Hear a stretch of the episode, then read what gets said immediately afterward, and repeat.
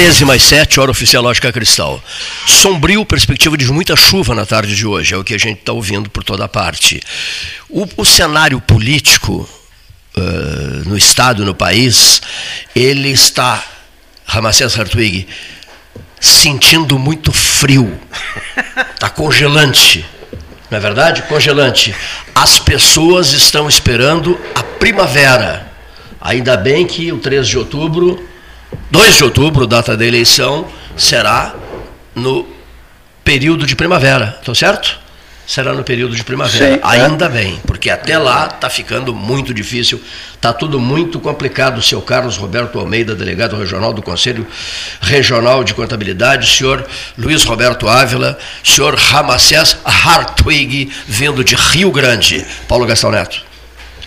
Boa tarde, boa tarde aos nossos ouvintes também. Boa tarde, Carlos. Boa tarde, Eu quero convidar nesse início de programa, já tínhamos combinado com o Lucas Cadima, né, que está em Porto Alegre, da Fundação Cadima, que tem o projeto Etnias, que foi prêmio Açorianos em 2015. Ele vai conversar conosco nesse início de programa, início de semana, rapidamente para divulgar a, a, esse trabalho e a vinda a Pelotas né, no mês que vem. Mês que vem é que é, três dias. Boa tarde, Lucas. Muito boa tarde a todos os ouvintes. É um grande prazer estar uh, tá fazendo parte do programa de vocês.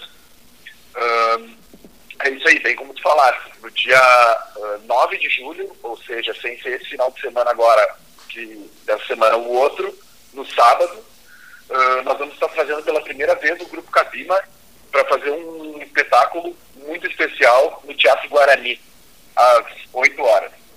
É, o Grupo Cabima é aqui de Porto Alegre, onde eu falo agora. Eu sou o presidente da Fundação Cabima, que é quem gere o grupo, e fui coreógrafo uh, antes disso por muitos anos. É, esse espetáculo, como tu bem falaste, ele, é, ele foi vencedor do Prêmio Açorianos em 2015, ou seja, foi escolhido o melhor espetáculo do Estado.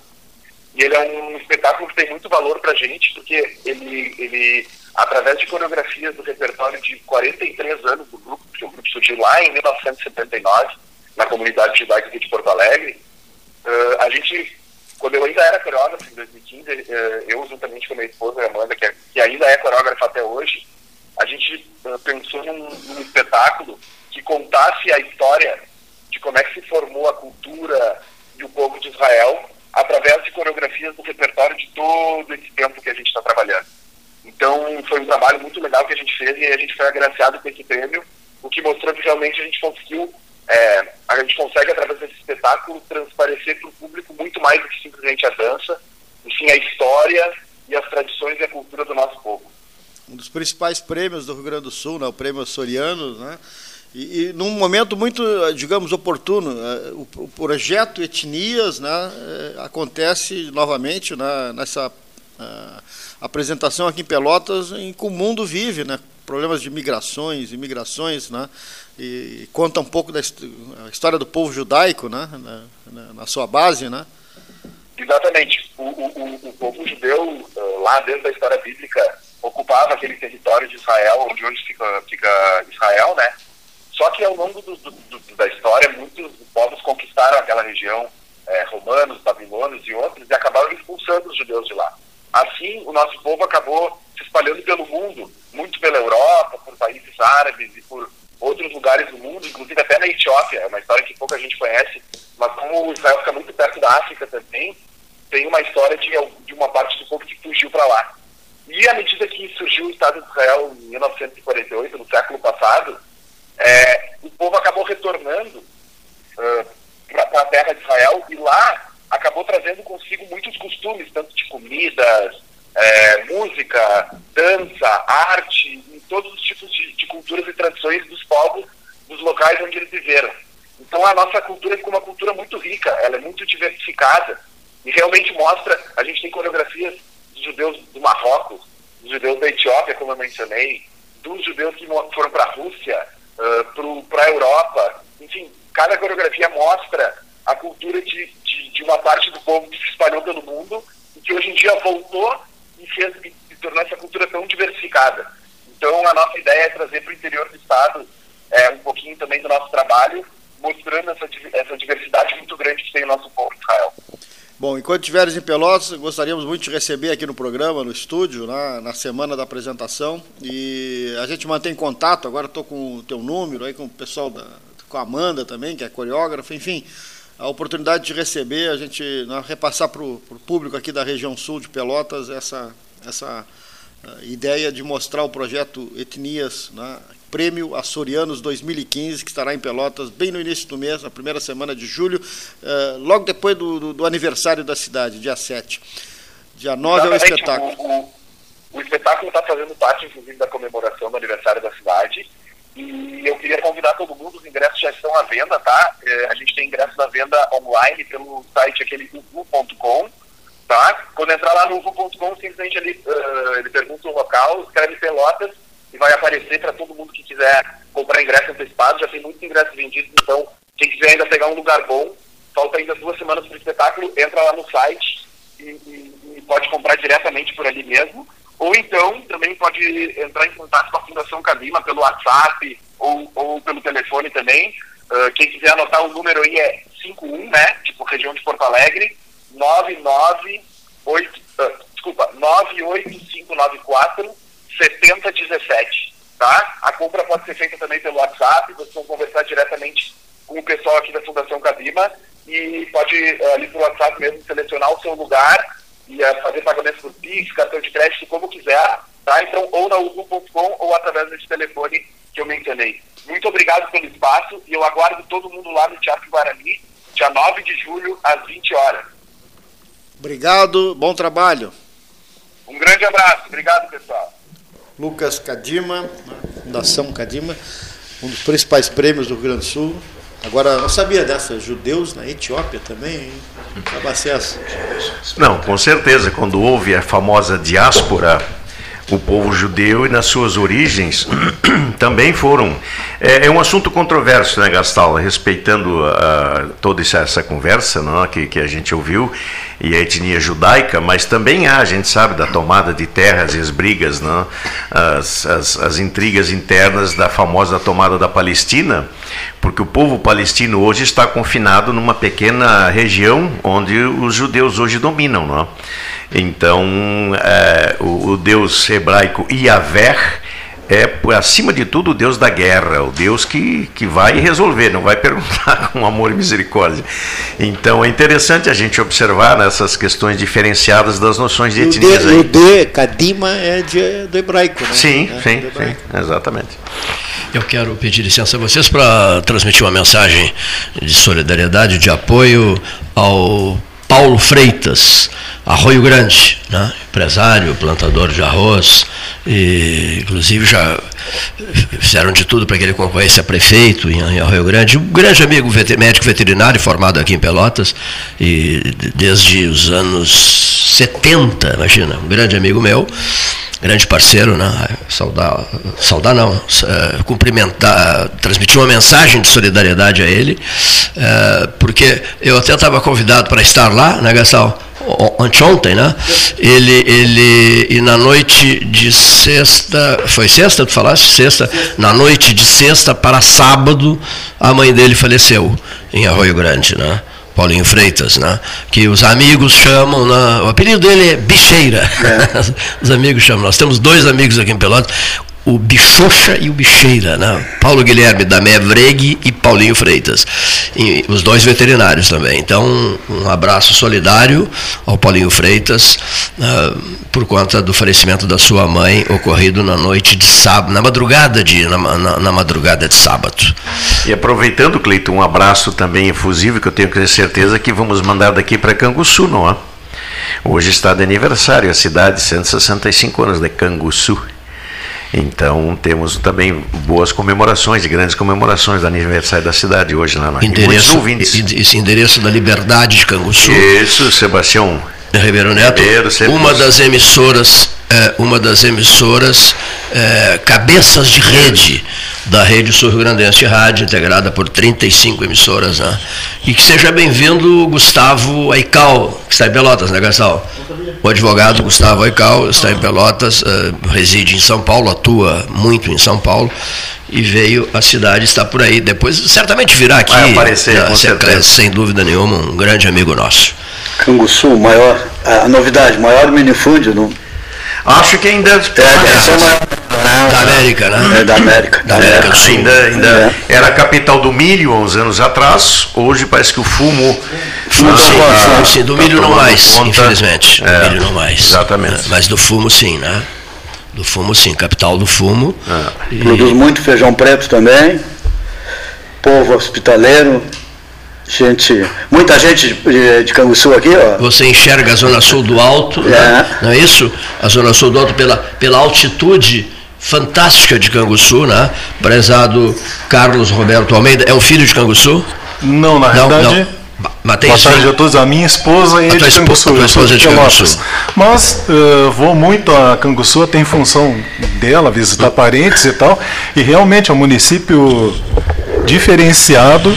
Eu esses dias fiz uma uh, verificação, dá 800 metros acima do nível de Pelotas. Isso mesmo. Então já é uma altura considerável. Exatamente. E lá inclusive há uma, uma santa, que eu me falho o nome. Nossa da, Senhora da Conceição. Nossa Senhora da Conceição. Que é a padroeira da cidade. É, aqui ela está em frente à cidade, no morro mais alto, então ela é vista de vários pontos da cidade. À noite é muito bonito. E eu não sei se vai continuar o, continuar o projeto, eu morei dois, três anos em Canguçu como reverendo ali da paróquia do Salvador, uh, mas desse monumento que tu falas, lá em cima do morro da Nossa Senhora da Conceição, até a frente da paróquia Nossa Senhora da Conceição, há um projeto de fazer um teleférico, que o pessoal saia lá de cima do morro e seja, fique lá na frente da, da, da, da, da paróquia, né? Eu não sei se vai continuar, mas pelo menos essa era a intenção. Isso. Mas já tem uma via sacra também ali, tem não é? de subida maravilhosa da peregrinação da tradição cristã. Eu já fiz católica romana ali. Quanto tempo leva, hein? Ah, vai, vai dependendo do teu é. gás, né, da tua energia. Na realidade ele vai descendo O gás que eu uso é, é gás marrinhas. É, ah, bom, aí vai, vai mais ligeiro então. Oxigênio.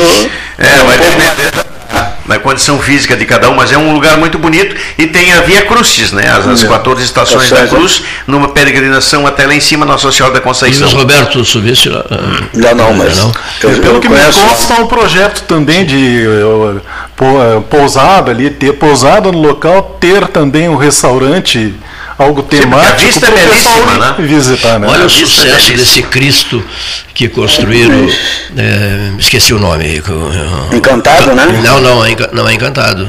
É encantado? É, é, é, é Prezadíssimo doutor Marcelo Rita, seja bem-vindo a esta casa.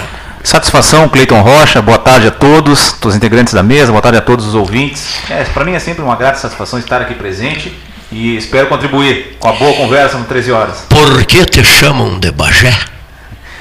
Porque nascido na Rainha da Fronteira, né? Viu só? Mas radicado em Pelotas. Encantado mesmo. Resido é em Pelotas há 18 anos, né? Sou um cidadão pelotense. Sou de Bagé, mas estou em Pelotas. De Bagé, um cidadão pelotense. É isso aí.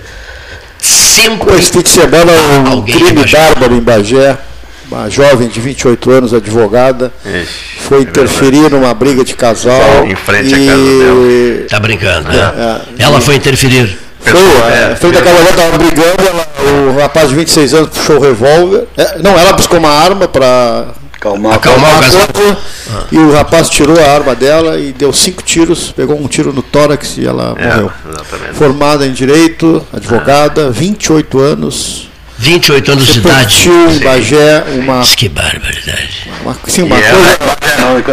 Olha o ponto que as pessoas estão chegando. Né? Praticante de tiros e tudo, ela e a família com armas registradas, mas nessa hora o sujeito esse, que até tem antecedentes criminais, foi que tirou a arma dela e matou com a própria arma dela, né? É uma situação, coisa, né? uma situação muito triste. Né? Uma jovem Lamentável, advogada, né? acompanhei o noticiário, uma jovem advogada, tem a é. vida ceifada de uma forma é. brutal e covarde desse jeito. Né?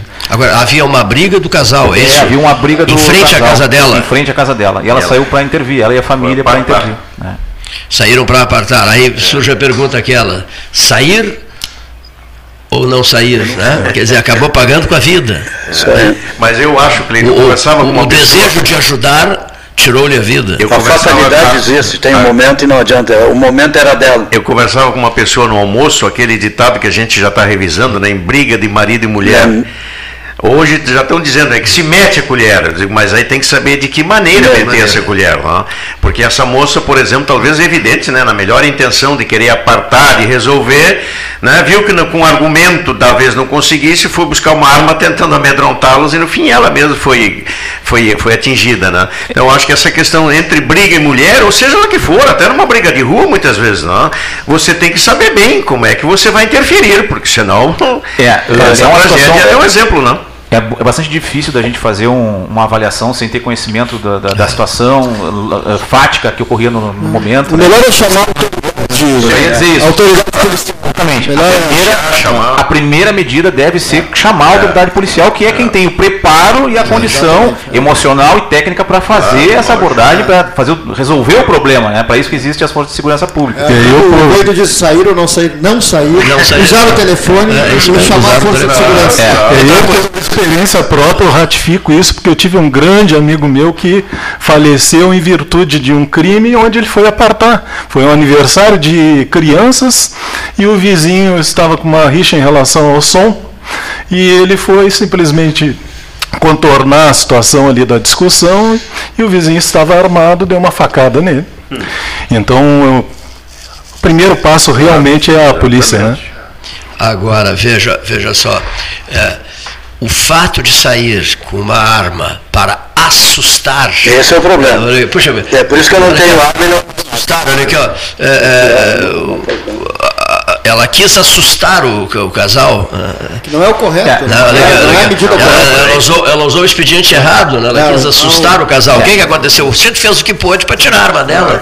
É, é importante só. Se sentiu ameaçado? É, é importante só nós não demonizarmos ou culparmos as armas por conta disso, né? Isso é importante.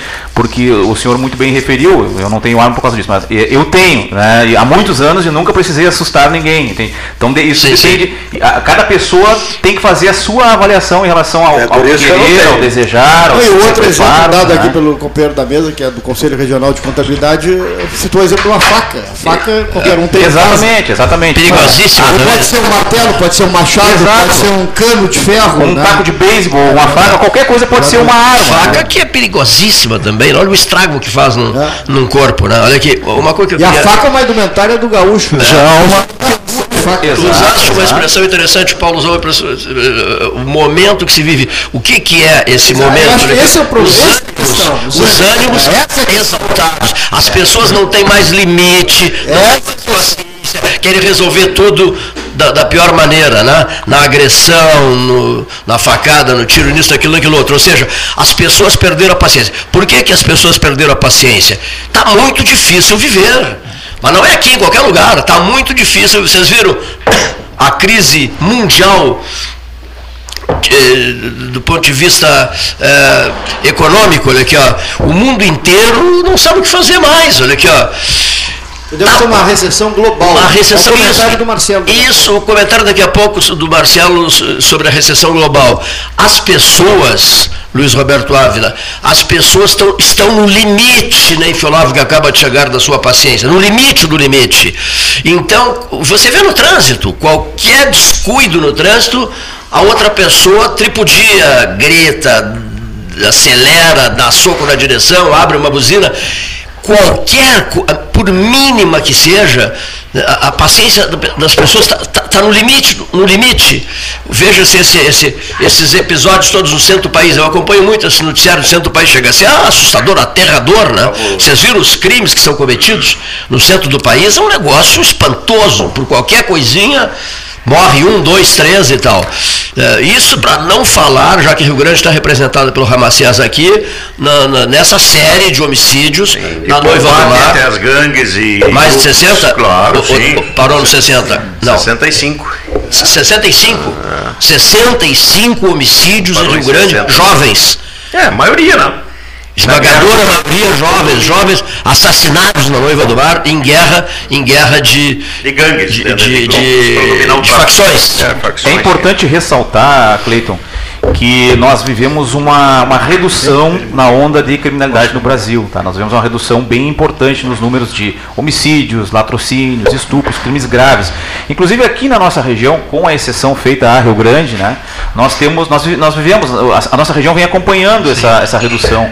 lembro de, de, ter, de anos anteriores onde nós tínhamos aí mais de 100 homicídios ao ano em Pelotas, por exemplo. Né? Hoje nós não temos nem perto disso, né? nem perto mesmo, os números são bem inferiores. Bagé, a cidade que foi mencionada agora há pouco, por exemplo, é o primeiro crime bárbaro do ano. Assim. Então nós temos, nós, nós vivemos em termos de Brasil uma redução na criminalidade sob o governo de Jair Bolsonaro. Isso é importante de ressaltar. Né? Claro que há as exceções, e essas exceções precisam ser, é, precisam ter o problema resolvido. O Rio Grande é um caso grave aqui na nossa região. Mas no Brasil como um todo e nas demais cidades nós temos essa, esse cenário de redução. Olha aqui, vou pedir licença a vocês e passar a palavra ao Luiz Roberto Ávila, que é o Neif já sabe bem disso e sabe bem disso. Por que, que o Neif precisa saber bem disso? Porque o Neif, eu e o Gastal somos os mais antigos aqui, né? Os três, os mais antigos. Ah, o Neif é um pouco mais antigos que o Gastal, depois, depois vem o Gastal, olha aqui, ó. E nos momentos mais difíceis do debate 13 horas, da sobrevivência do debate 13 horas, que passa, momentos esses que passaram pela sobrevivência do debate 13 horas, ou fim de linha para a história 13, a, a, a voz que se ergueu e que marcou reuniões e que tomou posições sérias, duras, pesadas, foi a de Luiz Roberto Ávila. E eu sou um sujeito que tenho uma maravilhosa memória. Eu lembro de tudo, tudo, tudo, tudo, tudo, tudo, tudo, tudo, e guardo isso no fundo do coração. Então, o senhor Luiz Roberto Ávila é um assunto importante que vai ser levantado aqui, está com a palavra.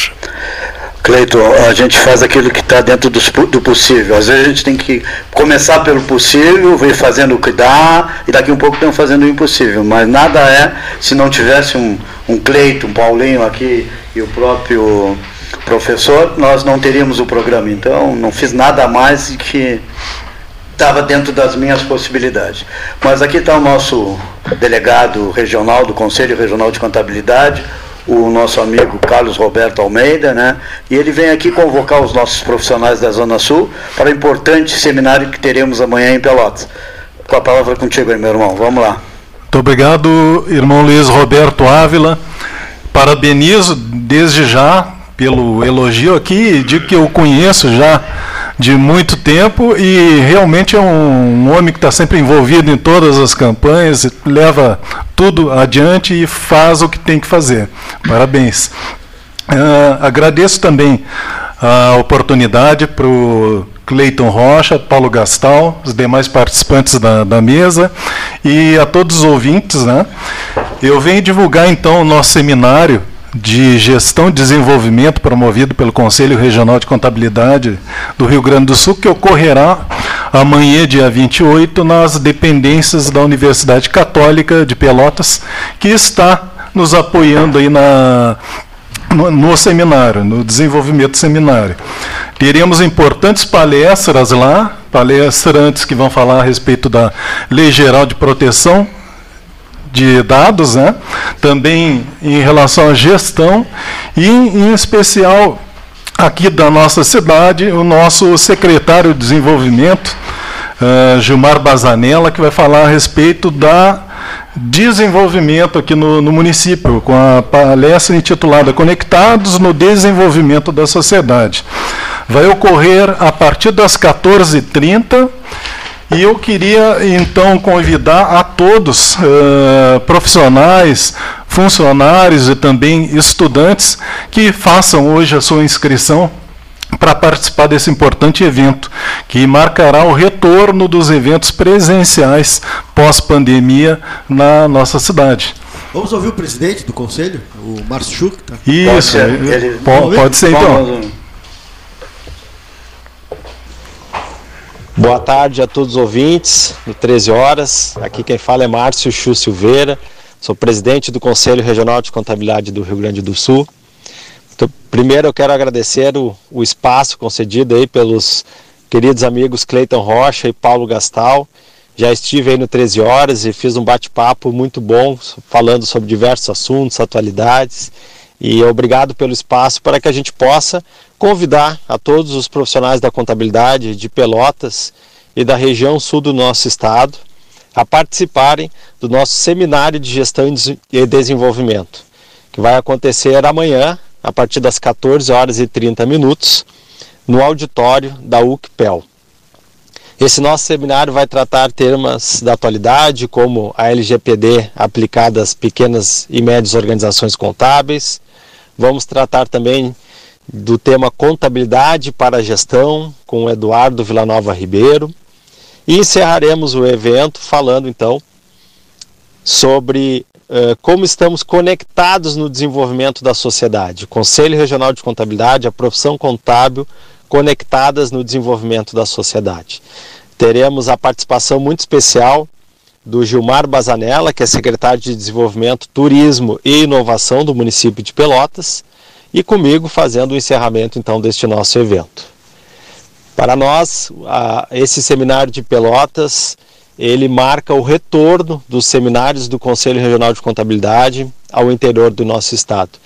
Não tenho dúvida que vai ser um momento muito especial, um seminário muito importante, marcante para nós. E esperamos contar com a participação do maior número de colegas e profissionais da região sul do nosso estado. Estejam conosco amanhã para a retomada dos seminários do Conselho Regional de Contabilidade. Um abraço muito especial ao nosso delegado Roberto, que eu sei que está aí no programa também para divulgar o nosso evento, ao presidente Mário, que assumiu o sindicato na última sexta-feira, e a todos os colegas de Pelotas e região, para nos encontrarmos amanhã, então, neste evento e conto com a participação de todos. Um forte abraço a todos vocês e até amanhã. Obrigado ao presidente do Conselho, Márcio Chu Silveira. Só queria complementar então claro. as inscrições para o seminário estão no site do Conselho www.crcrs.gov.br e são gratuitas. E que também no local será exigido atestado de vacinação e utilização de máscaras. Muito obrigado. Pede-se um quilo de alimento não perecível para a gente eh, fomentar os bancos de alimentos da região e também o, o Sindicato dos Contadores e Técnico de Contabilidade de, de Pelotas região é um, um ativo é, colaborador nesse seminário. A, a, todas as vezes que, que há seminário do Conselho, o sindicato está sempre disponível. E até agora, na sexta-feira, teve a posse do nosso presidente Mário Goulart. Né? Um abraço para ele, que ele deve estar nos escutando, que o dial do carro dele é sempre no 1160. Um abraço, Mário. Não deu para nós vir junto, mas o Carlos e eu viemos aqui, tá bom? Um grande abraço. Tá ótimo.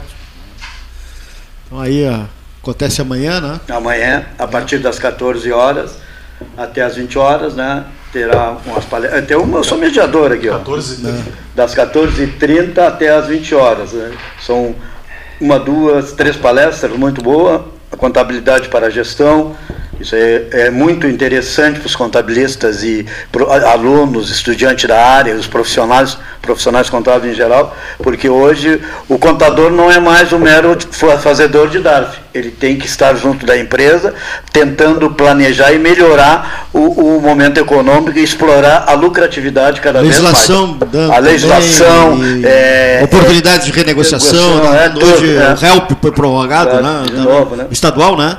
Estadual foi, estadual. Né? Estadual. Do federal terminou. O que seria de nós sem um bom contador, né? Então, é verdade. Eu aproveito para mandar um abraço para o meu Felipe, né, um grande amigo e, e meu contador pessoal. Valeu. Verdade. Essa manifestação vou me filiar também, abraçar o meu contador, o Léo. Não. O Léo Atila, Atila. Também vou me filiar e vou abraçar o meu, Luiz Roberto Alves. Obrigado. E quanto às questões, os temas tra tratados nesse seminário são de, de, grande relevância. Eu me destaco e destaco a LGPD, né? É. A gente ainda não tem noção do, que do reflexo isso aí. do, do reflexo tá da vigência dessa lei, né? Que não, já está vigente, já está ocorrendo de multas outubro, e, é. de outubro da vigência e muito pouco está se adequando, né? Muito. De repente, quando o, o, o pessoal fiscalizador precisar de alguma verba, talvez pode começar as multas, né? Mas a questão do desenvolvimento também é algo muito importante hoje e, e abrange também os municípios, porque está se fazendo um estudo que é um acompanhamento do desenvolvimento eletrônico dos municípios no sentido de melhorar a gestão, captação de empresas e tudo mais. E os seminários vêm abordando isso em cada município, porque esse seminário começa em Pelotas, mas vai ocorrer em quase todos os municípios do Rio Grande do Sul que o Conselho tem representação. Né? E aí a ideia é fazer um apanhado geral de, do que, que cada município está fazendo, para que o estudo desse índice contemple essas realidades. Né? Então tem muita importância realmente. O rádio e a contabilidade têm algo em comum. Com o surgimento da internet, com a, a, questão, a, se falava que o rádio ia perder espaço e a contabilidade também, que cada gestor, cada diretor de empresa ia fazer a sua própria contabilidade automaticamente com software, com tudo. E uh, eu digo que tem em comum porque não tem nada disso acontecendo. O, o espaço do rádio cresceu com a internet, né? ele se somou ao rádio. Né? Hoje a gente tem muita, muita uh, agregação de valor. O alcance aumentou. De, de, de, de, de possibilidades e na, na questão da contabilidade também. A mesma coisa, o, principalmente. O contador se fortaleceu, é. porque ele precisa na, dar essa assessoria. Né? O gestor da empresa ele não pode se dedicar à contabilidade porque ele tem que cuidar do negócio. Então, Principalmente a função da, da pandemia acabou apressando até essa integração. Hoje a gente desenvolveu mecanismos eh, eletrônicos que ampliam muito a qualidade do serviço e também a importância do profissional. E a instantaneidade, né? Tudo, esse é o grande fator. Quem, quem deixar para trás a, a, ou uma coisa, ou o contador está auxiliando a informática, ele vai sapatear em alguns dos lugares. Não uma curiosidade, as grandes empresas, elas uh, possuem em regra geral, o seu departamento para fazer isso? Ou eles terceirizam? Normalmente sim. sim. Normalmente sim. Tem uma do, do médio ao grande, tem um intervalo aí que eles estão achando melhor contratar, terceirizar a contabilidade. Mas do grande para cima, ele tem que ter lá dentro o profissional. É muita, muita, muita, muita legislação e o grande ele pode, ele tem diversas opções para minimizar o seu, você fazer os seus planejamentos tributários, né? Hoje o, o planejamento tributário por simples já vem pronto, né? Sim, Passou desse nível e sempre Mas, tem que usar um contador. Isso às vezes é, é, é, é apurar um lucro real, presumido, é, é um ponto que se peca nas empresas e até depois reflete nas questões das doações né, com a contabilidade para gestão, o quanto que a gente pode usar dessa contabilidade para uma dedução de imposto de renda que pode reverter para essas, essas, entidades assistenciais e tudo, que não é feito ainda de uma maneira uh, da, da melhor que, forma que, que poderia ser feito. É. O senhor, senhor sabe que eu sou um dos. Senhor não, senhor não. A, a, um dos que estou no, no, no, deserto há muito tempo pedindo contribuição para a criança e adolescente, pedindo para o idoso, o sindicato também está junto, e também do lucro real. Temos um potencial enorme aí para ajudar na cultura, a, as entidades. De,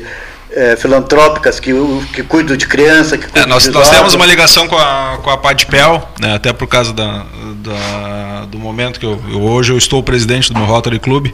Né, então a gente faz esse contato com a Padpel e a Padpel fez uma campanha fortíssima de é, divulgação para a questão da, da, da da indicação da, da entidade né? para a destinação é, do, do, imposto de renda. E temos também, junto ao conselho, que aqui é representado pelo nosso colega Carlos, mas também o sindicato, tem ali, se alguém precisar de auxílio, algum projeto, se nós não soubermos, nós vamos buscar a solução para ele. As entidades que precisar organizar um projeto para ah, aprovar o seu projeto junto à, à, à, prefeitura, porque todo esse projeto vai para o banco de, do conselho municipal, ou do idoso ou da ou da, a, da criança, né? E tem os outros projetos, mas como eu acho que nós temos que no, no, da criança nós temos um valor significativo para ficar aqui, do volume que nós temos disponível não chega a 5%, é 4,5% que veio, nem veio ainda o resultado desse ano. Para ter ideia, nós aqui estamos em torno de 400 mil de, de retorno, em três anos. Vai dar 200 mil por mês, vamos ver quanto vai dar esse ano. Santa Maria, 2 milhões 481, nesse ano vai ser retornado. Nossa. Olha, é uma grande diferença. Ah, então nós isso temos um potencial que, grande. Isso que esse ano a gente quase conseguiu dobrar é. o percentual que foi total, né? passado. É um trabalho muito grande que tem que ser feito para buscar valores que estão indo embora quando poderiam ficar aqui no município, né? Fica retido Temos aqui um na nossa potencial comunidade. muito grande, no entanto, não há uma Ninguém busca. paga nada sobre isso, é só destinar. É só- é destinação, 6% exato, do, exato. se ele paga 100 de imposto, 94 vai lá para Brasília e os, os 6 pila ficam aqui, que vai ser distribuído entre os projetos que foram aprovados até abril de cada exercício para se, se, se habilitar a arrecadar esse, esse dinheiro. E a outra questão que eu ia só complementar em relação às grandes empresas é que elas utilizam muito serviço de consultores, né? que é do ramo contábil, da consultoria, e isso normalmente é terceirizado. Porque cada vez mais precisa se estar atualizando e já estabelecendo metas futuras para poder tanto respeitar a legislação como para ter ela a seu favor. Em sentido contrário do que disse o, o Paulinho, né? Que a ideia inicial é que se- os contabilistas iriam ser reduzidos. é. Ao contrário, quanto mais contabilista, melhores resultados as empresas têm, nós temos. É, né? tem tudo, tem, tem o contabilista que trabalha dentro do, do expediente, tem o assessoria, tem o auditor, tem o perito, tem muitas oportunidades. E a classe contábil, agora eu vou fazer a propaganda, é uma das, da- da- da- das profissões que está entre terceiro e quarto de melhor emprego. Não haver desemprego na área. Olha, isso aí não pode, pode ler nos livros de economia, que é isso. Uma das profissões que o cara trabalha certo, trabalha direitinho, ele não vai enricar, mas ele vai criar o seu filho, vai dar o estudo para o seu filho, vai ter a sua casinha e seu carro. E, e vai viver bem. E isso é uma demanda que está em falta na, na cidade. Os escritórios contábeis estão pedindo trabalha, trabalhadores, É, né? é. E o pessoal não tem qualificação. Está faltando profissionais na, na área. E a- a- essa ideia que passou em algum tempo, né, que com as novas tecnologias, internet, etc., que o- alguns empregos iam diminuir. Eles colocaram isso agora, né, esse, esse risco que imaginaram que teria. Mas, na verdade, essas tecnologias são só ferramenta. né? Então, nós precisamos de profissionais, então, que saibam usar essas ferramentas. Né? E- Então, o contador vai usar essas. eh, posso chamar de contador, contabilista? É? É, pode ser Contabilista, contador, é. é. Então, vai usar essas ferramentas para melhorar o trabalho, qualificar o trabalho, assim como a rádio. Né? Usa essas tecnologias e faz com que uma rádio aqui possa estar sendo ouvida lá na China. Né? O que era uma coisa impraticável há algumas décadas. E os quatro- podcasts do Paulinho aí circula por Sim. quantas sim. e quantas vezes aí, saindo da rádio, né? Sim, exatamente. Então, o- o- na verdade, o que, o, que, o que vai se fazer não é diminuir as profissões. Claro que algumas vão terminar sendo substituídas, isso é natural. Né? Isso, através dos tempos, é assim. Os carroceiros vão diminuindo, né? É, os, os estivadores também vão Sim, diminuindo, claro. né? Mas eles vão... Outro dia tivemos o Paulinho aqui, o Paulinho ficou, ah, que o passado não. Mas o passado, essas pessoas de baixa renda tinham suas colocações. Tinham. É. Hoje a pessoa de baixa renda que não se especializou, porque eu venho da classe da baixa renda, né? Se não se especializou, Sim, mas de qualquer maneira, hoje, com essas tecnologias novas, E tu tam- quer- pode se habilitar essas pessoas. Exato. Também tem isso, né? É. Para atividades outras, né? é, dentro do mesmo segmento. Isso pode acontecer. Claro, ninguém mais usa a pá para fazer maracha. Não. Né? Mas aí tem os tratoristas, tem aquele pessoal todo que vai é, terminar. mas ainda tem lugares que a maracha tem que É, ser feita a com, pá. com certeza, com certeza. Casualmente eu tive num lugar esse fim de semana aqui próximo ao supermercado Guanabara, que tem um ponto importante ali, antiga via férrea. Isso. E do lado tem um prédio antigo assim, que eu fiquei pensando, né? Pô, eu tive em Buenos Aires, lá tem um parecido que fizeram muitos barzinhos, restaurantes. E aí eu fui olhar e tinha um cartaz ali em função da paralisação da parece que a prefeitura vai começar a retirar os cobradores, né? E eu fiquei pensando, pô, fal- fal- vai faltar esse emprego, mas daqui a pouco se abre um, um local Outras assim, alternativas, claro. modifica, vai gerar um emprego ali talvez. Aí é que está a gestão dos governos, né? Ali já tem o Eleven que joga o pitch tênis, esse aí que falo aqui, tá tudo localizado ali. E eu fui ali também, deve ter feito a mesma ação que eu fiz. Eu fui lá levar uns- uma- um- umas marmitas com alimento para aquele pessoal. Olha, vocês querem ver miséria? Sai reto aqui pela, pela Marcílio Dias, não, pela Saldanha Marinho e Costeio. Aí vocês depois vamos dizer alguma coisa. Na Ceval, É, lá no fundo da Ceval. Olha, cara, é, não dá nem, a gente tem que fazer a parte da gente e rezar. É. Nós não temos perna para tudo. É quase impossível resolver a curto prazo, né? É, muito impossível. A gente descobre regiões, tem uma região que o pessoal chama de pantano. É um pântano, um banhado. É. Fica quase embaixo da ponte, assim, na continuação dos navegantes ali, né? Tem navegantes 1, 2, 3, seria o navegante 4, uma coisa assim. Uma vez pensou em colocar uma escola lá, fui lá ver, né? mas não tinha nem como entrar, porque não existem ruas. Né? Tem é, uns valetões e buracos, e uma casa aqui, outra ali. Miséria absoluta. Agora, como é que se resolve isso? Gestão.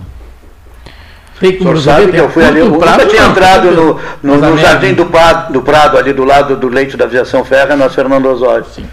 É, aquilo ali é um baita alojamento. Quem é que vendeu aquele e deixou naquela, naquele jeito para os povos morar ali? Atola Canela até a metade, ruas esburacadas. Olha, enfim, no centro de Pelotas, perto de Pelotas aí.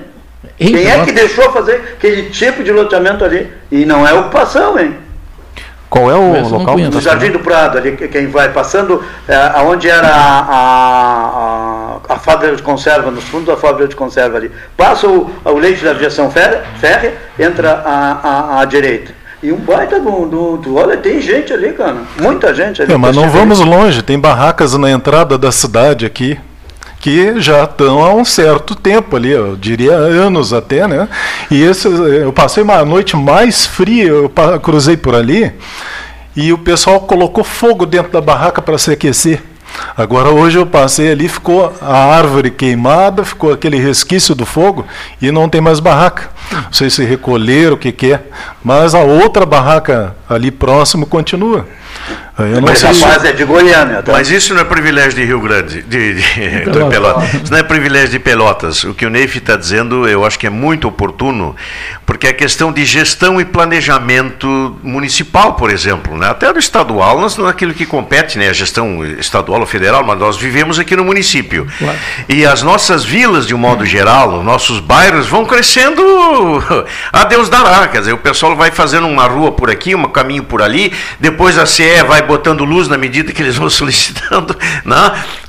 e vai tendo água. Então, não, não, nós não temos planejamento. Nós, nós temos uma estratégia que possa dizer, bom, aqui em tal vila, em tal lugar. Por isso que o pessoal vai lá para o Pântano, né? lá em Rio Grande, na Barra, tem uma quinta sessão, tem a sexta, tem a sétima sessão da Barra, que é uma miséria pavorosa na beira d'água. Adiante da Querência, para quem conhece a Praia do Cassino lá, um, um, adiante da Querência, eu estou dizendo, uns, uns 30, 40 quilômetros de Rio Grande, vive numa miséria que é uma coisa pavorosa.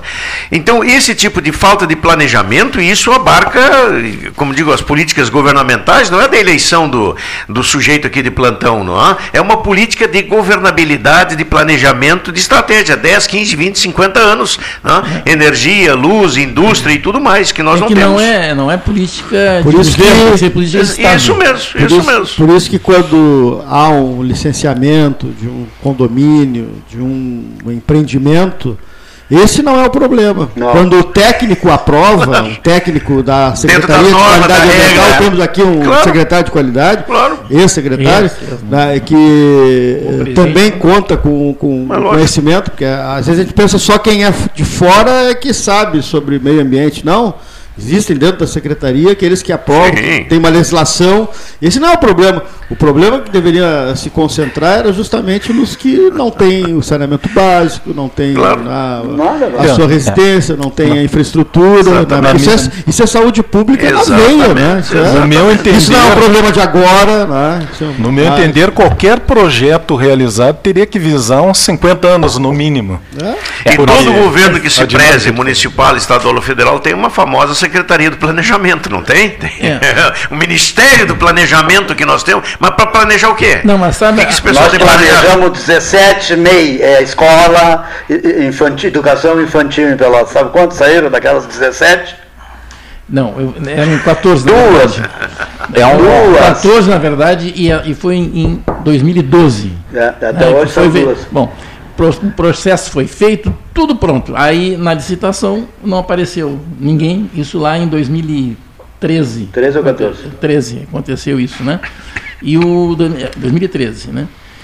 2012, 2012 aconteceu isso, né? Então não houve.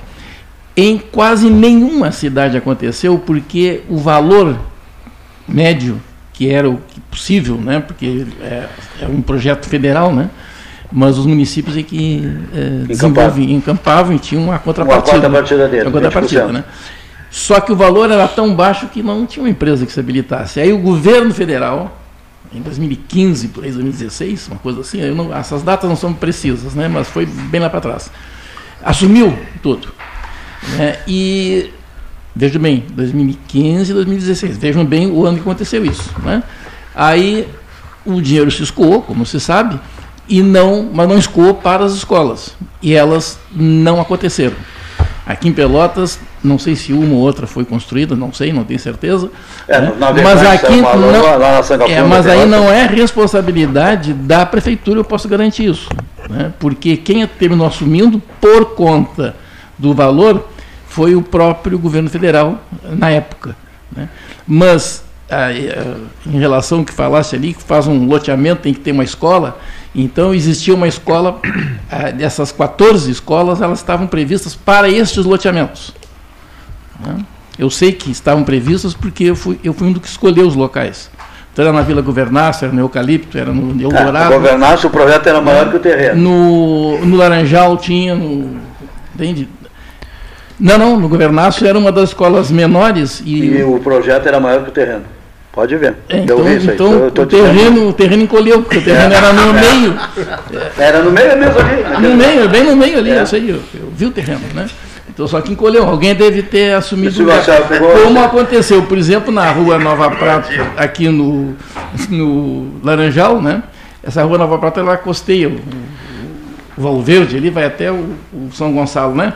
ela encolheu a rua. Por quê? Porque as pessoas fizeram é, coordenar algumas pessoas influentes coordenaram umas invasões, né?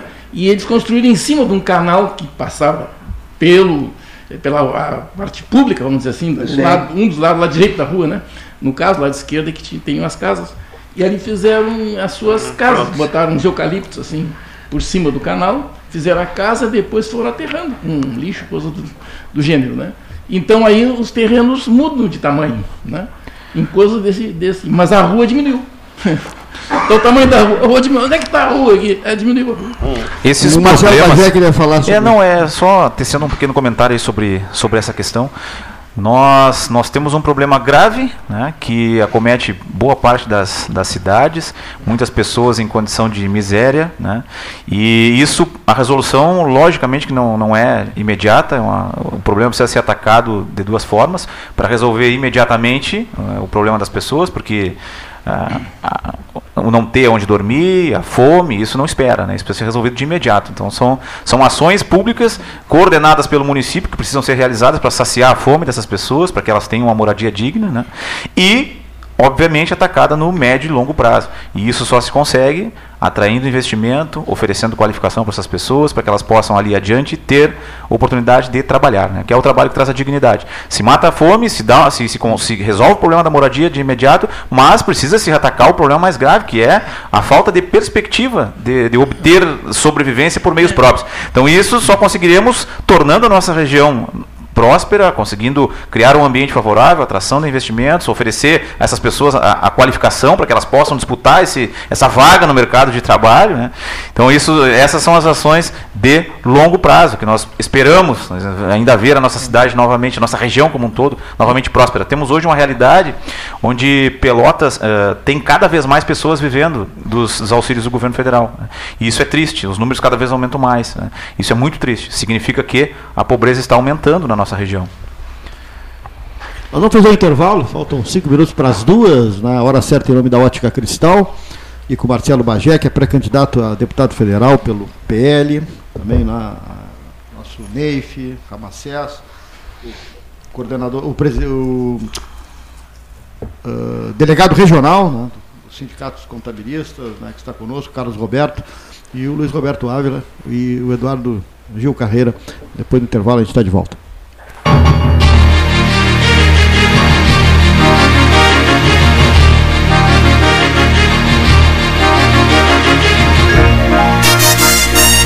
Associação Comercial de Pelotas é um dos órgãos mais antigos do país, sempre em defesa da classe empresarial, com uma história marcada pela transparência e pelo compromisso com seus associados. Faça parte do nosso quadro de sócios. A ACP está localizada no edifício Palácio do Comércio, Rua 7 de Setembro 274, telefone 3028 1541, com o ramal 200. A SPO ampliou e inovou. Há 40 anos prestando serviços em arquitetura e construção. Agora também é consultoria imobiliária especializada. As tendências no mercado de imóveis, projeções, prospecções, oportunidades e as melhores estratégias e logísticas de compra e venda. Mande um WhatsApp para 53 98117 8685 ou ligue para 53 3028 9944 e converse com a equipe SPO. Aquarela Tintas, uma empresa com equipes especializadas em Pelotas, Rio Grande e Porto Alegre. Aquarela Tintas, Rua General Osório, 1259. Telefone 3225 5000 e também na Avenida Dom Pedro I, telefone 3281 1714 Aquarela Tintas. Desbravar novos mares está cada vez mais fácil com a Polvo Internet. 400 mega por R$ 69,90 nos três primeiros meses e instalação gratuita. Chama no Whats 3199 4000 e vem navegar com a gente. Com todo mundo tomando cuidado, já se pode pensar em viajar com mais tranquilidade. Para que isso aconteça, a Expresso Embaixador está fazendo o necessário para manter seus clientes e funcionários seguros. Antes e depois de cada viagem, uma equipe de limpeza higieniza todas as partes do ônibus. Por dentro e por fora, nossos carros passam por um processo de desinfecção e descontaminação. Tudo pronto para levar você com segurança ao seu destino. Expresso Embaixador, aproximando as pessoas de verdade. Promoção Eu Acredito. Você passa no crédito. Banrisul e Mastercard fazem acontecer. 100 mil reais em prêmios, mais mentoria financeira para tirar seus planos do papel. A cada 100 reais acumulados em compras no cartão de crédito Banrisul Mastercard, você tem uma chance para concorrer. E optando pela fatura digital do seu cartão, você triplica as chances. E mais, centenas de prêmios para você agarrar no site da promoção. Cadastre-se em euacredito.banrisul.com.br. Não te me não se assustemos Que espantar esse mosquito nós podemos, tchê Não te me não se assustemos que espantar esse mosquito nós podemos. Se a água tá parada, a gente joga fora. Garrafa, vidro e lata, manda tudo embora. Pneu e caixa d'água, tem que inspecionar. O mosquito só se cria se a gente bobear. Não tem me não se assustemos que espantar esse mosquito nós podemos. Não temixa pro mosquito da dengue, tchê. Elimina tudo que tiver água parada na tua casa e não brinca. A dengue é uma doença grave e 88% do estado já apresenta infestação desse mosquito. Se tiver sintomas como febre, cansaço, dor de cabeça e nas articulações, procure atendimento no posto de saúde. Governo do Rio Grande do Sul, novas façanhas na saúde. Bom Sul, qualidade em carnes suínas e bovinas. Avenida Fernando Osório, 6959. Telefone 3273-9351. Ferragem Sanches. Barros Cassal 16, Arial. Fone 3228-4188. De segunda a sábado, das 8 às 12 e das 13h30 às 18h30. Material hidráulico, material elétrico, tintas, vernizes, tinners, máquinas serra mármore, furadeiras, cimento cola e ferragem em geral. Ferragem Sanches, Barros Cassal 16, Arial. Tu conhece aquele ditado, né? Em terra de vacinados, quem usa máscara é rei. Bah, muito boa. E essa então? Mais vale uma máscara no rosto do que duas no pulso. Perfeito. Espero que as pessoas entendam, né? Usar máscara devia ser mais popular do que qualquer ditado. Tchê, a máscara é fundamental no combate ao coronavírus, mesmo se tu já se vacinou. Afinal, quem vê máscara, vê coração. Proteja quem você ama. Uma iniciativa Prefeitura de Pelotas e Ecosul. Dica de plantio. Plante uma árvore. Confira com a Secretaria Municipal de Qualidade Ambiental através do Guia de Arborização Urbano, que está à disposição de todos. E lembre-se, após a colocação da muda, deverá ser completado o espaço com algum tipo de substrato. Lembrando que o tutor para a fixação da muda deverá ser colocado no berço antes do plantio. Uma dica do 13 Horas. Projeto Pelotas Verde e Multicolorida 2022. Apoio Governo do Estado. Novas façanhas. O Rio Grande do Sul virou o jogo. Isso é avançar.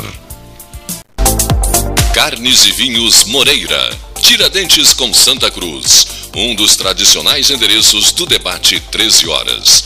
Carnes e Vinhos Moreira. Tiradentes com Santa Cruz. Ligue 3225 4493. Quer comprar, vender ou alugar? A Imobiliária Pelota é a parceira ideal para a realização dos seus desejos. Opções inovadoras de atendimento a qualquer hora e em qualquer lugar. WhatsApp, visita remota, tour virtual, contrato digital e outras ferramentas seguras e práticas para você fechar negócio sem precisar sair de casa. Na Imobiliária Pelota, os sonhos não param. Acesse www.pelotaimoveis.com.br WhatsApp 991 11 7432 Avançar é melhorar a vida das pessoas. O Avançar foi pensado para ampliação de vagas, também na qualificação do atendimento. Esses recursos vêm em encontro das necessidades de investimento nas áreas de tecnologia e também na estrutura física. Todo mundo aqui tem oportunidade de trabalho, tem oportunidade de estudo. É dar dignidade ao cidadão que está no sistema penal. Isso é avançar. O Rio Grande do Sul virou o jogo. Governo do Estado, novas façanhas. Chega de disputar o sono com o seu colchão. Escolha ter uma noite divina com essas promoções. Conjunto Box Casal Atena, conforto macio com molas pocket ensacadas em 12 vezes de 165. Conjunto Box Casal Era, conforto firme com molas Max Spring, também em 12 vezes de 165. Tudo com pronta entrega. É só na Life Sleep Comfort, em Pelotas, Rio Grande e Porto Alegre. Ótica Cristal. Crediário, cartão ou cheque, a vitrine do calçadão da Andrade Neves. Invista na sua saúde em 2022. O Cindy Lojas Pelotas possui uma parceria com o Plano Saúde Maior para oferecer benefícios exclusivos aos associados. Entre em contato agora mesmo pelo telefone 53 3227 1646 ou vá até o Cindy Lojas Pelotas, na rua Andrade Neves 2077, quinto andar e conheça os planos oferecidos. Unimed Pelotas, o melhor plano de saúde, com urgência e emergência 24 horas. Panemio, alimentos saudáveis e conveniências. Osório, esquina Rafael Pinto Bandeira. Teleentrega 3225-2577. Genovese Vinhos, Delicateces, produtos de marca, a qualidade de sempre. Ligue 3225-7775. Doutor Amarante 526. Visite a sua Genovese Vinhos.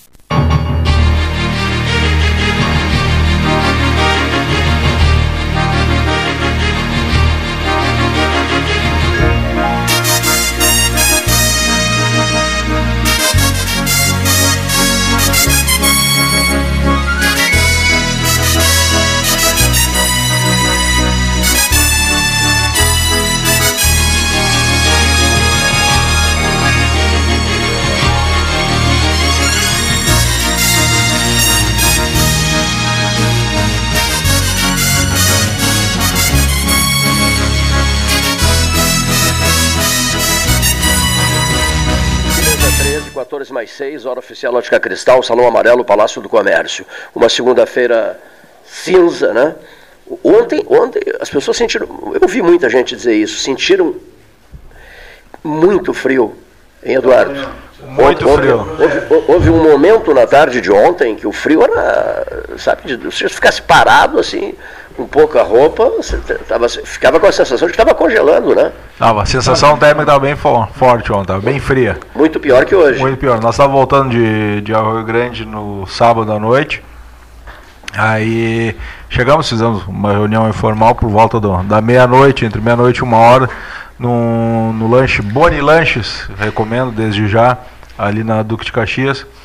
E pegamos um friozinho ali, no, no, no termômetro estava marcando 4 graus, a sensação térmica estava menos 2. Meu Deus. Cleiton, nós tivemos. Dois, menos dois. Menos dois, mas Ali no tava- Fragata? Ali no Fragata, na frente da Leiga. ali. E Arroio Grande também? Arroio Grande também estava gelado, muito frio em Arroio Grande. Cleiton, nós estivemos sexta-feira em Bagé, né? E para um evento lá junto com o nosso futuro governador do estado, se Deus nos abençoar, né, o Nix Lorenzoni, e lançamento da pré-candidatura da Adriana Lara lá em Bagé, deputada estadual. E nós saímos daqui com uma comitiva de Pelotas, né? Eu tava eu, a minha esposa e mais dois correligionários.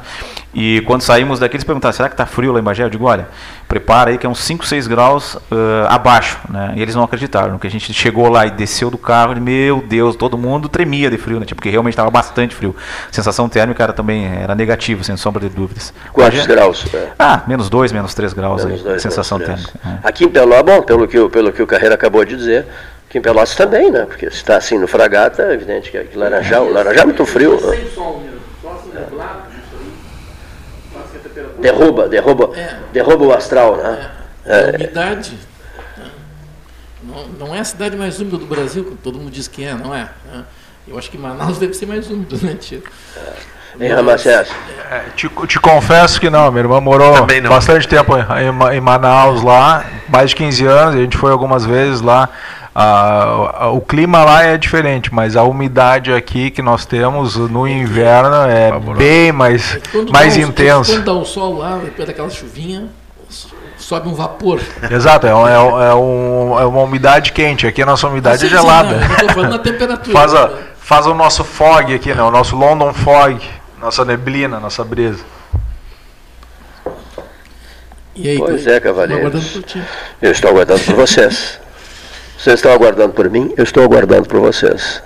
Aí? na, na esteira do comentário do, do nosso companheiro de mesa hoje aqui, o Marcelo Bagé, né, nós tivemos ah, sábado na movimentação da Zona Sul em apoio à candidatura ao pré-candidato ah, Luiz Carlos Reins em Arroio Grande ali. Foi fantástico. Encontrei o, o Paulo Gastal lá e também o, o filho, o Paulo Gastal, que é presidente do nosso Progressistas aqui de Pelotas. Então é essa movimentação política que está acontecendo. E nenhum deles se furtará de passar por essa mesa. Aqui é o debate político, né, Cleito? Sim, sim. Nós temos espaço para todos aqui. Importante, importante ressaltar eh, na esteira do, do comentário que o Onix Lorenzoni, né, nosso pré-candidato pelo Partido Liberal, esteve em Rio Grande na sexta-feira, no meio-dia, e à noite em Bagé. E virá a Pelotas no dia 15 de julho. né, faremos uma grande recepção para ele aqui, dia 15 de julho no CTG União Gaúcha, a partir das 19 horas. Ele estará o dia todo fazendo agendas aqui em Pelotas, certamente visitará o 13 e faremos uma grande recepção aqui, demonstrando o carinho dos pelotenses para com o nosso, Deus queira, futuro governador do estado.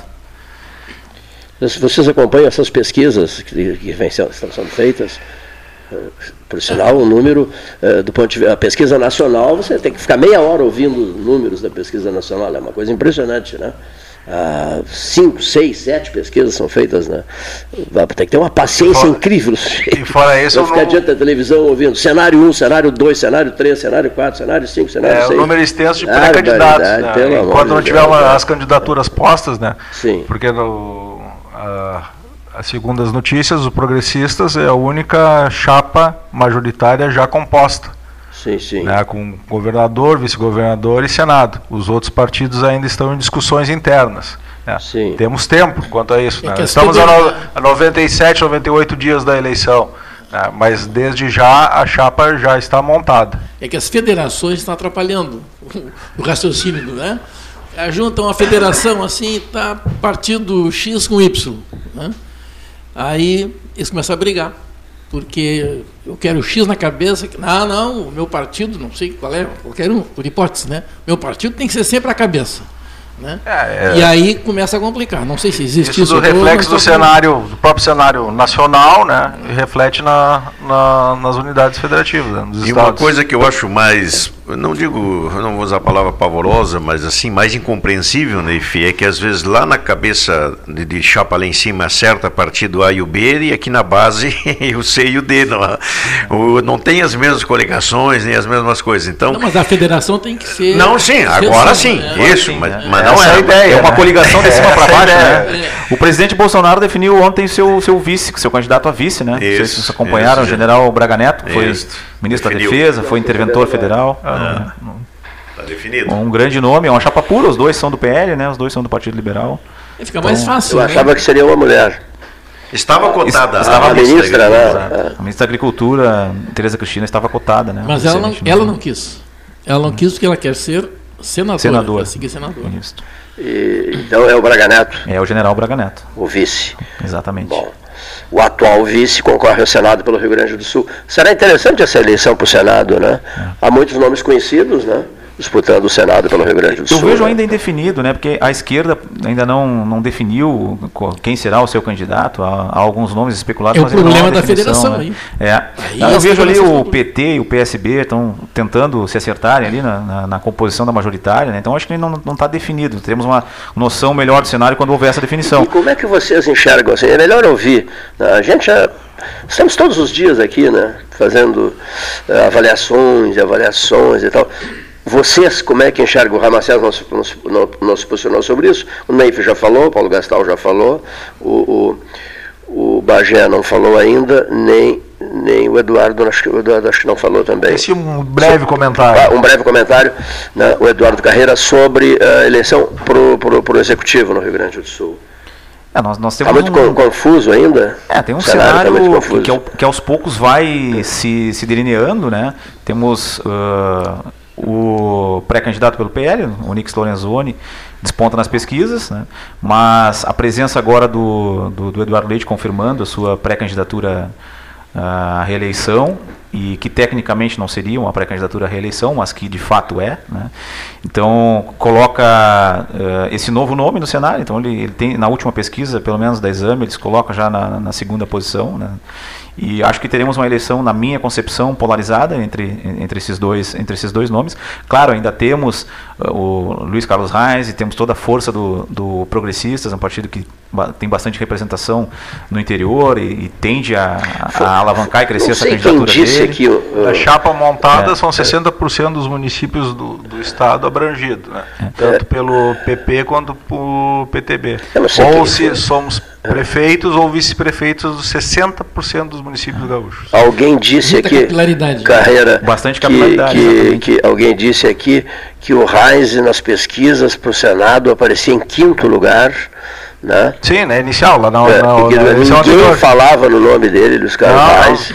E aí quando o resultado surgiu, ele se, elegeu, ele se elegeu senador com mais de 2 milhões e meio de votos, é, é isso? É, pelo menos é o que a gente tem conversado. Por exemplo, é a força do partido no Estado. A força do partido no Estado e a, a força do, do, do próprio Heinz.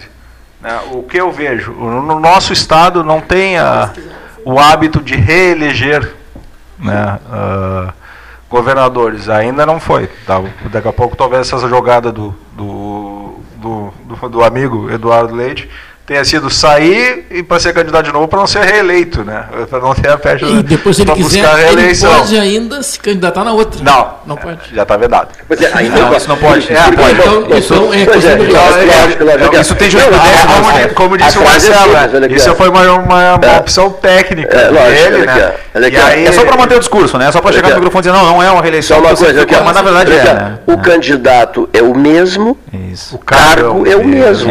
E não poderá depois, se, se, se, se governador eleito ou reeleito, como quiserem, Exatamente. não poderá depois concorrer de novo. Perfeito. Jurisprudência do STF é assente nesse sentido. mas isso aí tem lógica, senão o cara chegava no final assim. É, exatamente. Com, né? Completando o raciocínio, né? Nós não temos o hábito da reeleição. E também, nas últimas eleições, ah, os que estavam na ponta da, das pesquisas para governador, nas últimas duas eleições para para governador não chegaram na cabeça. Para presidente também. Não chegaram na cabeça no final da eleição. Né? Então a gente vê com, com muitos bons olhos essas pesquisas, né? apontando hoje o, o candidato Onyx à frente.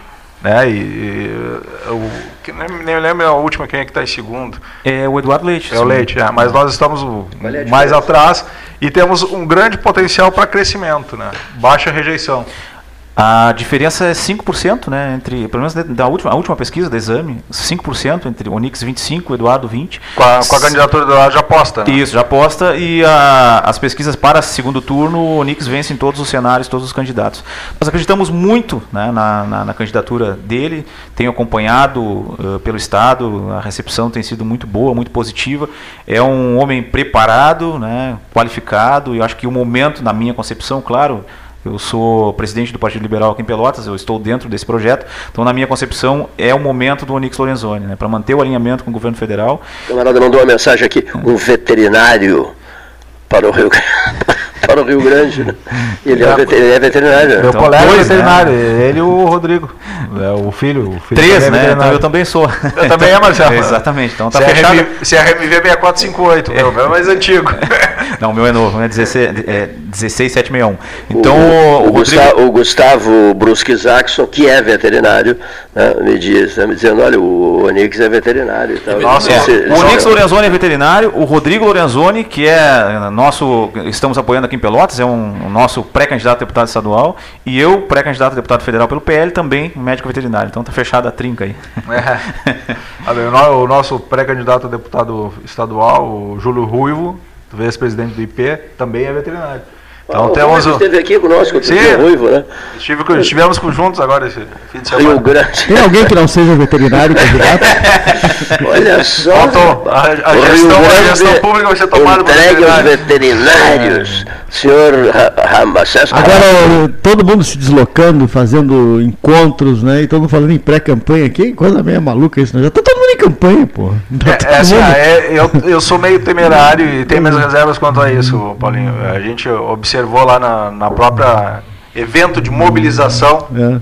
como meio... regularmente deve se chamar, né, alguns uh, panfletos e coisas de uh, pré-candidatos já com cargo definido. Eu sou é. pré-candidato a tal, é. com, com, com, um panfletinho, digo assim. É. Para mim, Material, para mim isso já. fere a, a, a, Mas a própria a, a, legislação, a legislação formatou de uma maneira que é campanha, então não pode fazer campanha. Mas como não pode fazer campanha? Então o que estão fazendo agora? É campanha. Não fazer campanha nunca, porque depois na hora da campanha também não pode. não pode, é. Então é... Não pode vir no rádio dizer que eu sou candidato. É. Quando começa a campanha também não pode. Não, ele não pode mais ele participar dos debates, não. Estão é, é, escondendo os candidatos. É muita proibição, é muito proibido. Agora, essa pré-candidatura é muito extenso esse período. Muito extenso, Isso é. queima. É, é que na, é Vai que queimando. é que na verdade, né, é, depende de quem dá o, dá o start inicial. Né? Quem começa. Por exemplo, começou a, a função dos adesivos, mon, vários outros adesivos surgiram. Se ninguém o fizesse, eu entendo que não iam aparecer isso. Né? Mas cada um quer reservar, resguardar o seu espaço. Né? E todos temos espaço aqui. Eu vejo que a legislação. Você vê no Instagram, aí, nas redes sociais, todo mundo fazendo campanha já. É, essa é, a, essa é a questão, né? A legislação eleitoral, ela veda duas coisas, tá? Ela é muito clara nisso, veda duas coisas. Pedir voto e apresentar um número. Né? Então são as duas coisas que ela, que ela, que ela veda. Então, tem que ter todo é, mundo. Mas o número não tem ainda. Depois, da convenção. depois da convenção. Então, uma pessoa pode dizer, eu sou um pré-candidato, eu não quero o voto, viu? Não, não, não mais ou menos essa ideia que tem que se vender. Até então, todo não quero mundo voto, não, não quero voto, só não depois. quero votos adversários. É. Não quero todo mundo que é filiado a um partido político pode se colocar na condição de pré-candidato, não precisa da autorização de ninguém. Todos que são filiados a um partido podem se colocar. Passando eu convenção. Se eu quiser, a partir de agora, já me, me, me colocar como pré-candidato a prefeito em 2024, eu posso. Eu Mas eu tenho, uma, eu tenho uma saída melhor, é. que foi idealizada por um amigo nosso aqui do 13, né, um grande amigo nosso e grande comentarista do 13, que resolveu essa parada sem correr risco de concorrer, expor o nome, gastar dinheiro. Né? Olha aqui, ó. Ele foi anunciado deputado federal sem mandato. O José Fernando Gonzalez. boa, boa, não, olha aqui. Eu sou deputado federal sem mandato. Pronto, ó. pode ser apresentado. Eu sou deputado federal. Não- Se não der tempo, nem precisa dizer sem mandato. Né? dizer. É uma pequena observação. É, Fica pequena. implícito. Naqueles contrastes de adesão que fica lá embaixo, Bota uma né? letrinha bem miudinha, deputado federal, sem, man- sem mandato, letrinha bem miudinha, José Fernando Gonzalez. Tá Não- certo. co- sem não corre risco nenhum, né? Não corre, Não corre risco nenhum. E presta serviços. tá certo. presta serviços. Não legisla, mas- Comenta como se fosse um deputado, né? Etc, etc. né? É uma boa solução. Mas, Cleiton, como foi citado antes aqui, que talvez tivesse manifestado, eu tenho duas, duas visões da questão. Primeiro, que eu acho que, até por um lado, é lamentável esse período tão curto da campanha em si, quando vai ser oficializada, porque eu acho que era essencial o debate, na, na minha visão. Eu já sei em quem não vou votar. Agora, em quem vou votar, eu estou ainda entre dois ou três nomes, seja para deputado federal, estadual ou para governador. Porque eu acho que a análise vai depender, pelo menos da minha parte, se é da- das propostas realmente, daquilo que se disser. Assim, se eles não apresentam Se bem olha aqui, ó, propostas, olha aqui, os debates não apresentam propostas, mas é inacreditável está- é, isso. mas é por só isso- conversa fiada. É por isso que eu estou dizendo que é lamentável o curto tempo de É, campanha. não- não eu até eu sei que naquele tempo dos Vendem o nome comícios, deles só, ah, né, que mas- a gente viveu, ah, às vezes o poder econômico dominava, trazia um casal de não, um cantor multinacional, internacional, então juntava milhões de fazia churrasco carreteiro, mas pelo menos se vivia mais a política no sentido da discussão daquilo que se queria, o que se pretendia. Claro que muitas das vezes, lamentavelmente, a pessoa que foi eleita depois não cumpria com aquilo que disse, o que prometeu.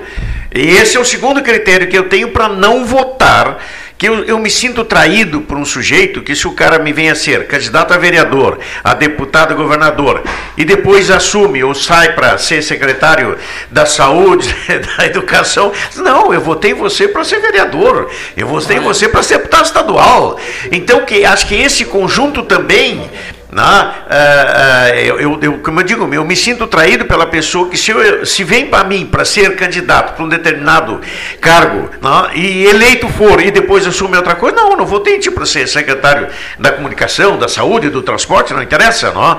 E esse segundo critério que tenho é esse, quer dizer, eu acho que a, a- a nossa rotatividade de poder é importante sim. né? Ah, Eu acho talvez um mandato, dois, para um determinado partido, então, para não falar, não, não é?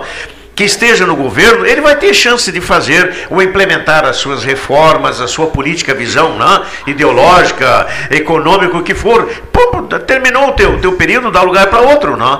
Agora, isso requer uma questão de cultura também, de conhecimento. Não? é? E percebo assim que no Rio Grande do Sul, de fato, nós, ah, a, a questão vai estar muito intrincada ainda. Não? é? Eu acho que a nossa. Aliás, é, a nível de Brasil também. Não? é? Eu não vejo muita famosa terceira via que, que já vários tentaram levantar voo, né, achando que iam Só se tem- apresentar. a gente só tem visto via cruz. É, é assim, e, até agora não. Entre a cruz e a espada, não, há, porque eh, não, não, há, não vai haver muita condição. Não, não vai haver muita Mas, opção. é, eu acho que é, é, os debates para presidência, vamos colocar assim, né? É, há uma polarização, né? Bom, e as pessoas já sabem dos feitos e malfeitos dos candidatos. É só examinar os feitos e os malfeitos, né? É, eu concordo contigo no que diz respeito à terceira via, também entendo assim, não, não há terceira via, né? Por mais que, que setores da, da sociedade tenta- tivessem tentado construir aí. essa terceira via, não existe. Nesse momento a eleição é polarizada, ou é Lula ou é Bolsonaro, e todo mundo, todos os outros candidatos, a grande maioria dos outros candidatos está se retirando, inclusive, da disputa. Vários, o Sérgio Moro e tantos outros, o próprio PSDB já abriu mão da disputa, porque se sabe que hoje a eleição é polarizada, não há espaço para um terceiro projeto. o Brasil, a população brasileira vai ter que escolher em 2 de outubro se regride, né, se, se escolhe o caminho do atraso, né, o caminho da- do cerceamento de liberdades, ou então se segue nesse programa escolhido em, 2019, em 2018, que iniciou em 2019, que foi muito prejudicado por pandemia, que foi muito prejudicado por, por uma guerra inesperada no leste europeu. Então a população, mas que ainda assim faz o Brasil crescer, né? Foi e um- Marcelo, e quem diria que MDB e PSDB agora estão praticamente alienados? de uma eleição do que sendo ainda não, né? Enfim, Não, não, não. O MDB, partidos. não, o MDB tem três candidatos para presidente da República. Pois é, não está alienado. Está multiplicado. É. E, e no estado, e embora, pelo menos o que a gente tem acompanhado, embora a prévia, eles ainda mantêm alguma esperança de não ser o Gabriel, né? É, o- eu tenho acompanhado à distância essa- esse debate entre o MDB e o PSDB. O MDB parece é, ter convicção de que, que precisa lançar sua, sua candidatura, né, em nome do ou Gabriel Souza ou algum outro quadro, mas parece que o partido está determinado a isso, pelo menos à distância, assim que eu observo. É uma E- divergência do nacional embora- o estadual, né? Isso, uma grande Normal dentro do MDB. né? É, exatamente. É que o MDB gaúcho sempre teve um protagonismo, né? Foi, foi, foi, foi gestão em, Não, em não, vários mas o- mandatos. não, né? nacional também. É. Nos dois últimos governos. né, da, Sempre teve na volta do poder. Sempre teve na volta do poder. Mas, Mas aqui no Rio era Grande o do Sul- vice-presidente da República. Não, não, Na sim. época da Dilma. Sim, sim. Eu- eu MDB. Mas aqui o no- segundo governo, MDB. É, mas aqui o no terceiro Sul- governo, aí o MDB na cabeça. Mas aqui no Rio Grande do Não, Sul foram gestão por vários mandatos, né? Foi, foi Brito, foi. Enfim, vários mandatos eles foram gestão aqui no Rio Grande do Sul. ultimamente tempo, tem muita força. Então eu acredito que esse. eh, Sartori, pensar Rigoto, com a né, cabeça. Sartori, Rigoto, Sim, tantos outros. Simão, Exatamente. Exato. É. Então, assim, tentando imaginar, com a pensar com a cabeça das lideranças, né? Eu acho que devem estar tentando manter esse protagonismo. E não se esconder numa chapa eh, eh, de vice do Eduardo Leite. entende? Mas Então, claro. imagino eu sim, que sim, sim, mas olha aqui, assim. ó, Gabriel Souza. é, Veterinário, nosso colega também. Ah, veterinário. Gabriel Souza é veterinário também? Isso, O Rio Grande do Sul virou uma. Antigamente era curso de direito, agora Uma de fa- uma veterinário. faculdade, uma escola. Uma Por isso que de depois da veterinária eu veterinário. fui fazer direito. É uma Já escola de as duas. Eu também. né? Eu tô nas duas também. É, é. Só que eu fiz o, fiz o de- caminho contrário. Primeiro fui Tempo de animais. depois. Que coisa. É, é- é- é MDB também, é? É, pois é. É, é cria É é do. É cria de quem? É cria do. do... De quem é que ele cria? Quem? O Gabriel Souza? me diz uma coisa. O Gabriel Souza, É. ele é do litoral norte, né? ele é de Tramandaí. né? Construiu lá a sua carreira, foi vereador, se não me falha a memória, depois deputado estadual, acho que terceiro ou quarto mandato. Mas em relação ao MDB, tem, ah, tem- a gente tem que voltar um pouquinho na história, né? Porque o MDB era um dos partidos na época da ditadura. Arena e MDB. Então, e era a grande P- oposição. PMDB. Não, não, MDB. Não, Ah, sim, MDB. Aí Agora é quando. MDB. E aí ele, ele continua. O atom P, PMDB, né? E aí surgiram outros partidos, mas aquela situação toda trouxe um número grande de pessoas, de lideranças, né, que permaneceram no, no. MDB. Aí, e claro que por isso que ele teve aquele período com o presidente, o Sarney, com governadores e prefeitos e, e tudo mais. Era um, part- era um dos maiores partidos, né? Mas aí surge o PSDB, que era a esquerda do Do MDB. PMDB. PMDB. é. Aí lá com covas, aquela turma toda. Isso. Então, surge aí, começa a haver uma, um fracionamento. Né? O PDT e o PT, né, eles angariaram a esquerda, uma esquerda mais eh, ao centro né, e uma esquerda mais esquerda, esquerda. vamos dizer assim. Né? E aí estes, claro, aí tinha o PSB, tinha o, PC, o PCB, que alguns partidos que retornaram, né, que eram já antigos. Mas aí surge o problema. O pessoal diz que a esquerda só se junta na, na cadeia. Né? É. e, claro, que foi na época da ditadura. Né? Por quê? Porque tinha, lá tinha vários, vários segmentos de esquerda, né? E, e aí e- e está acontecendo agora. O pessoal, por exemplo, ele surge numa ruptura do PT. Não é verdade? Uma ruptura do PT. né? Falando em PT, Eu não terminei ainda, Cleber. Depois eu posso dizer. Se eu permitir, Com licença. se eu permitir, né? tu pode dizer. Né? Mas aconteceu também, Cleiton, em relação ao próprio PSB. né? O PSB não conseguiu assim descolar do PT. Tentou descolar, mas não conseguiu. Mas veja, o Beto Gril foi vice do, P- do governador. Né? Tá. Sempre que tentou o PSB colocar o candidato e o PT de vice, nunca deu certo. Aqui em Pelotas, o vice terminou na Na, praça. Na praça. gabinete na Praça Mário Filho. Exatamente. Então, é- essa- essas coisas todas foram prejudicando. Aliás, o PT tinha uma coisa que era fantástica, né? Aquele, eh, os- aqueles segmentos dentro do PT. né?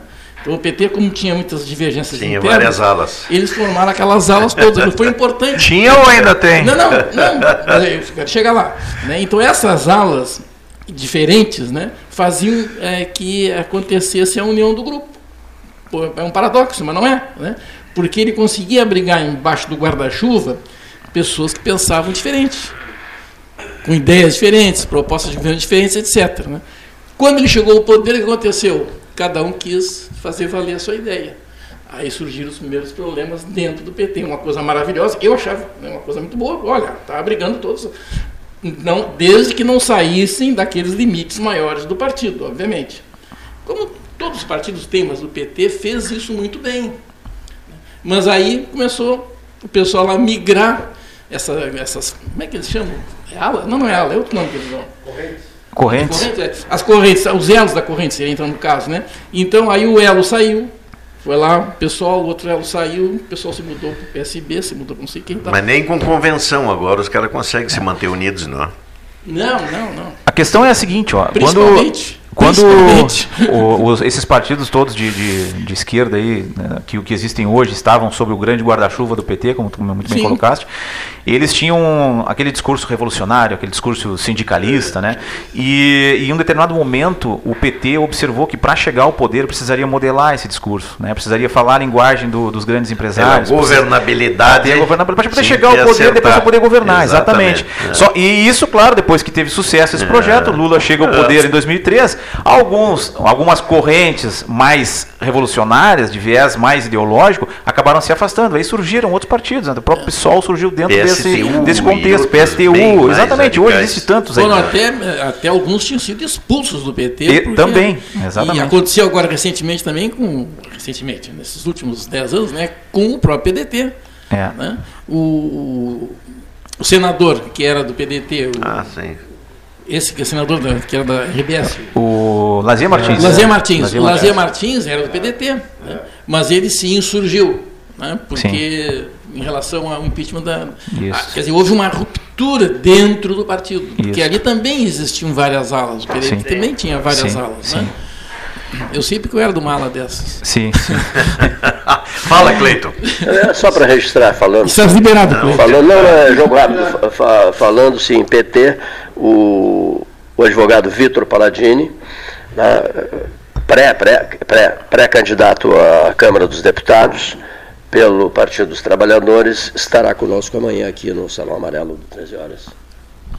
Voltando ao movimento da semana passada, os 175 anos da Santa Casa, né, nós tivemos o hoje, então, vereador Rafael Amaral, conseguindo a verba de 200 mil reais para a Santa Casa, aqui para ser aplicada na saúde por meio do gabinete do deputado Pedro Westphalen. Também é, frequentador desse microfone, Pedro. Né, então, meu abraço ao Rafael, meu abraço ao, nosso deputado federal Pedro Westphalen. Cleiton havia perguntado sobre o Gabriel Souza, deputado Gabriel Souza, cria de quem? Eu recebo a informação de que é cria, entre aspas, do Eliseu Padilha. Então, é só para título de informação. Bem né? lembrado. É, Isso e mesmo. Por isso a divergência conversa. com É. com outro. Ah, me esqueci o nome dele. Do deputado federal do, do, do MDB, o Alceu Moreira. Ah, Isso. É, Por isso a divergência que com o Alceu era Moreira. até o início lá, até um pré-candidato já Pré-candidato. natural praticamente, que é o aquele- Gabriel na parada, não. E o outro deputado federal, aquele que é médico, que foi ministro. Ah, o Pois é, é, também ele é uma outra. Terra, o Terra. É, Osmar Terra, Osmar Terra, É, isso. o Osmar Terra. Osmar Terra. Ele também é uma outra facção, né? Sim, sim, É, o- exatamente. o ex-ministro Que Osmar esteve Terra- no ministério do, do Bolsonaro. Isso, ele, ele é alinhado, já declarou voto ao presidente Bolsonaro. Inclusive, uma ala do MDB aqui no Rio Grande do Sul já declarou apoio ao presidente Eu, Bolsonaro. eu, te- eu tinha um amigo assim, tia, partido político não tem como dar certo. Até pelo nome já começa. Partido é, em partes, né? Então, Não, como a- o, o próprio Neif trouxe ali as facções, Exato, as ideologias que- diferentes claro, dentro da mesma Os partidos guarda-chuva. são uma, uma coisa meio assim, meio simbólica, na verdade. Não deveria ser, né? Mas são. São. São- Porque não tem, não tem sentido, por exemplo, o Partido Comunista, né? Ele tem uma ideologia, por exemplo, mais materialista, vamos dizer assim, né? Eu não posso ver um, um candidato do Partido Comunista agradando a igreja, né? ou no centro de Umbanda. Não fica, né? ou lá na igreja do, Segundo a ideologia. Na não. Nem os partidos comunistas se entendem, né? Porque nós, temos, nós tivemos na história do Brasil dois partidos comunistas, né? O, o PCB, né? E o PCdoB, né? São dois partidos comunistas. Sim. O PCdoB é atualmente ainda existe, é o da Manuela Dávila, é esse partido que Tá, ainda e o está no PTC, Senado. aquele não é Partido Trabalhista Comunista? PTC também, né? Bah, agora tu Tem o me Partido pegou, da não- Causa Aí eu não sei, seria um, um terceiro, então. Mas, eu- mas falando em, em termos de história, né? O PCB foi o primeiro partido comunista no Brasil, foi na Sim, década mas de eh, 1920 ali, né? Então foi o primeiro partido que era alinhado à União Soviética.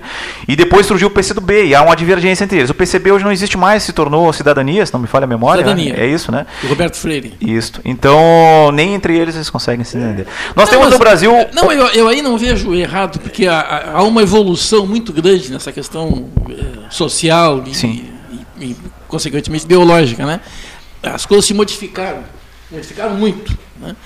E com isso, claro, aquela identidade original, eu falei negócio do, do Partido Comunista, mas eu, eu sei que ah, na essência não, não pensam assim, né? Mas eh, essa- essas mudanças todas que vão acontecendo, né? elas não encaixam mais naquelas teorias antigas. Né? Quer dizer, isso evolui. Sim. A- essa visão partidária evolui. Né? Sim.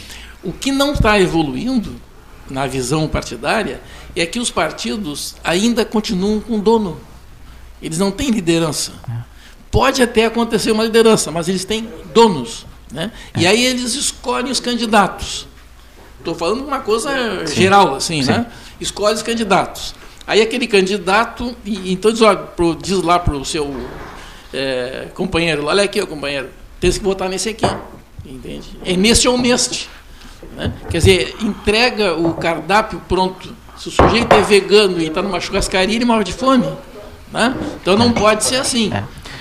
Não Falando, ser eu, eu con- concordo em partes com o que tu falaste, tá? E sobre, sobre a construção da direita no Brasil, né? Nós temos uma, uma direita ainda incipiente, né? Porque pós eh, fim do regime militar ali, nós, nós tínhamos uma direita morta, né? E tanto que tanto, tanto que ela está, tanto ela estava morta que o PSDB acabou sendo criado e ocupando esse esse espaço político que inexistente até então. Agora nós estamos reconstruindo a direita no Brasil aí de 5, 6 anos para cá.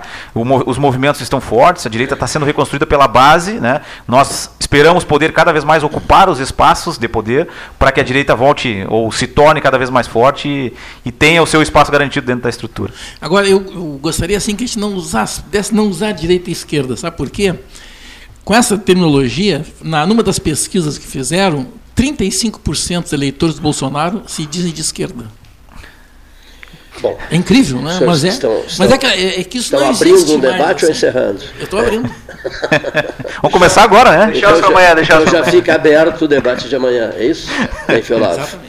A todos os nossos melhores agradecimentos. Tenham todos uma boa tarde.